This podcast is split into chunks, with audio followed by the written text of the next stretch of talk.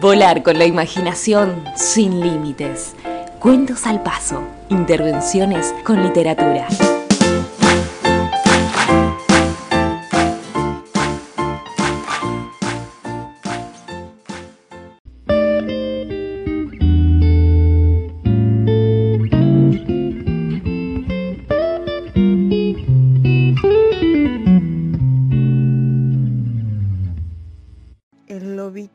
Temblando de miedo.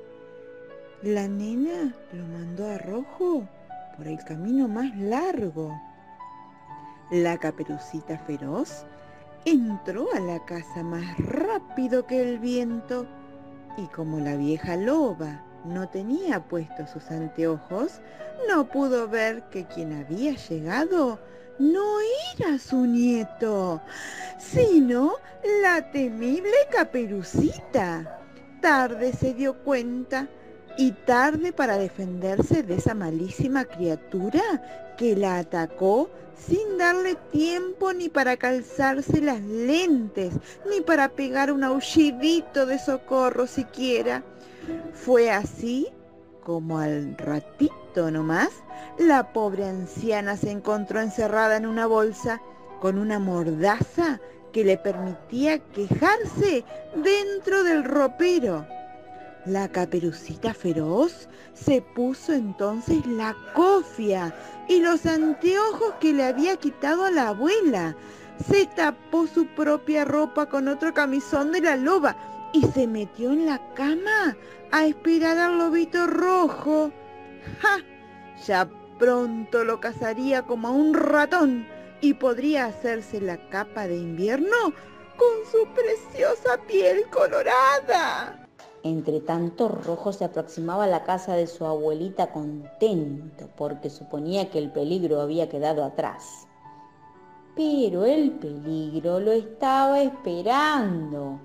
Lo que había quedado atrás era el curioso lobito negro que corría con la lengua afuera para espiar a su vecino sin que éste se diera cuenta. Finalmente Rojo llegó a la casa de su abuelita. El negro se escondió detrás de un árbol cercano a la puerta de entrada. Oyó que Rojo golpeaba. ¿Quién es? oyó que le contestaban. Soy yo, tu nietito rojito, Abu. Adelante, querido, la puerta está abierta.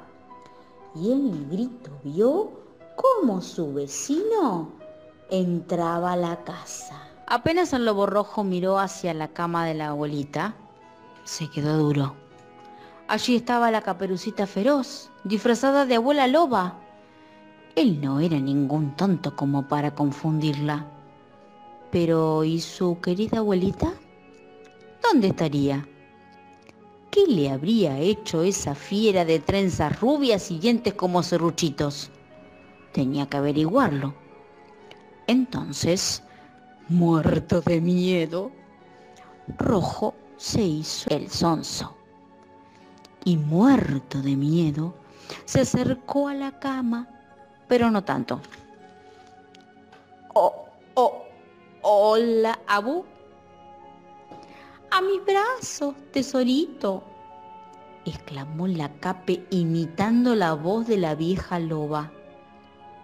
Pensando en su abuela, el lobito rojo juntó coraje. Te, te traje estas lanas y puso la cesta sobre los pies de la cama mientras trataba de elegir algunas de las más gruesas madejas a todo lo que da. ¿No vas a darme un abrazo, mi vida? dijo Caperucita. Claro que sí. Y Rojo se alzó sobre ella con una resistente madeja estirada. La sorpresa que se llevó Caperucita fue tan grande que el lobito pudo atarla a la cama con las lanas. Tuvo que usar casi todas y sí que le dio trabajo, porque ella, cosa de no creer, tenía la fuerza de un leñador. La chica pataleaba y chillaba, a más no poder, y ya empezaba a cortar las lanas con sus afilados dientes, cuando el lobito negro que por una ventana había espiado lo sucedido, empezó a aullar desesperado.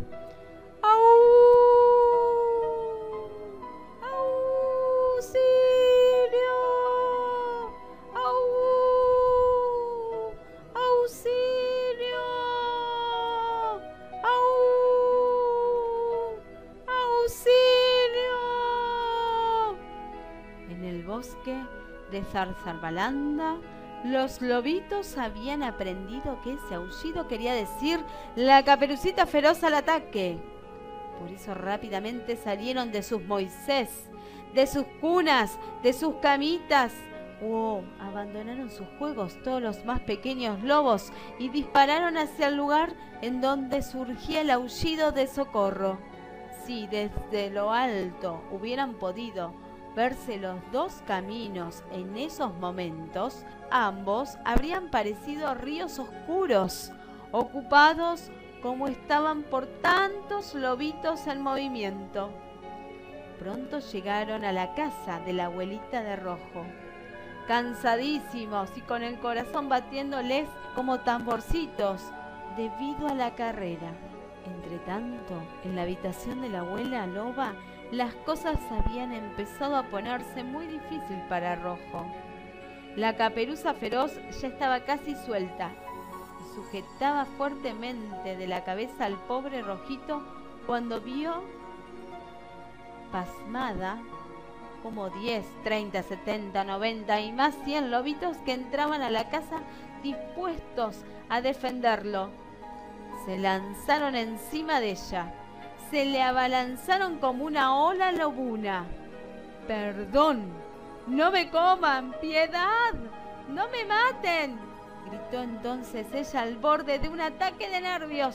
Los lobitos no tenían ninguna intención de comerla, aunque sí darle un escarmiento, un susto grandote, para que no le quedara ganas de estrenar maldades. ¿No pensabas usar mi piel para hacerte una capa de invierno? protestó Rojo. Nunca te importaron nuestras vidas, dijo el negro. ¿Dónde está la vieja abuelita? aullaron todos. Ya vas a ver lo que te pasa, caperucita feroz, si fuiste capaz de dañarla. En la habitación de la abuela loba las cosas se estaban poniendo muy difíciles.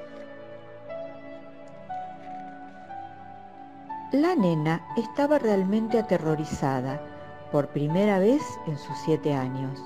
Antes de caer desmayada debido al susto, alcanzó a decir, no me comía la abuelita de rojo, está encerrada en el ropero. Qué alegría se desparramó entonces dentro de la casa. La abuela fue rescatada de su encierro y durante un rato todos festejaron el reencuentro. Los ojitos de rojo brillaban, cargados de lagrimones. Y sí, a veces también se llora de alegría. Más tarde, un divertido desfile atravesó el bosque de Saranzambalanda de un lado al otro. Allá iban todos los lobitos, más la vieja loba. Llevaban la cama en andas y en la cama, bien atada con sogas que le había dado la abuela, iba la caperuza feroz, todavía desmayada. La nena recién abrió los ojos y volvió en sí cuando los lobitos apoyaron la cama junto a un cartel, después de mucho andar, y le tiraron de las trenzas para despabilarla. En el cartel decía, aquí termina el bosque de Zarzabalanda. Entonces cortaron las sogas y la dejaron escapar, rumbo a su pueblo. A medida que huía de Zarzabalanda, corriendo de un modo que en vez de una criatura parecía un avión, la cape pudo escuchar las enojadas voces de los lobitos amenazándolas. Si te vemos otra vez por estos pagos va a ser tu último paseo le decía, ni se te ocurra volver. Pero ni falta que hacía que se lo dijeran, porque a la caperuza feroz no le quedaron ganas de molestar a ningún lobito. Lobo Rojo y Caperucita Feroz de Elsa Bonnerman.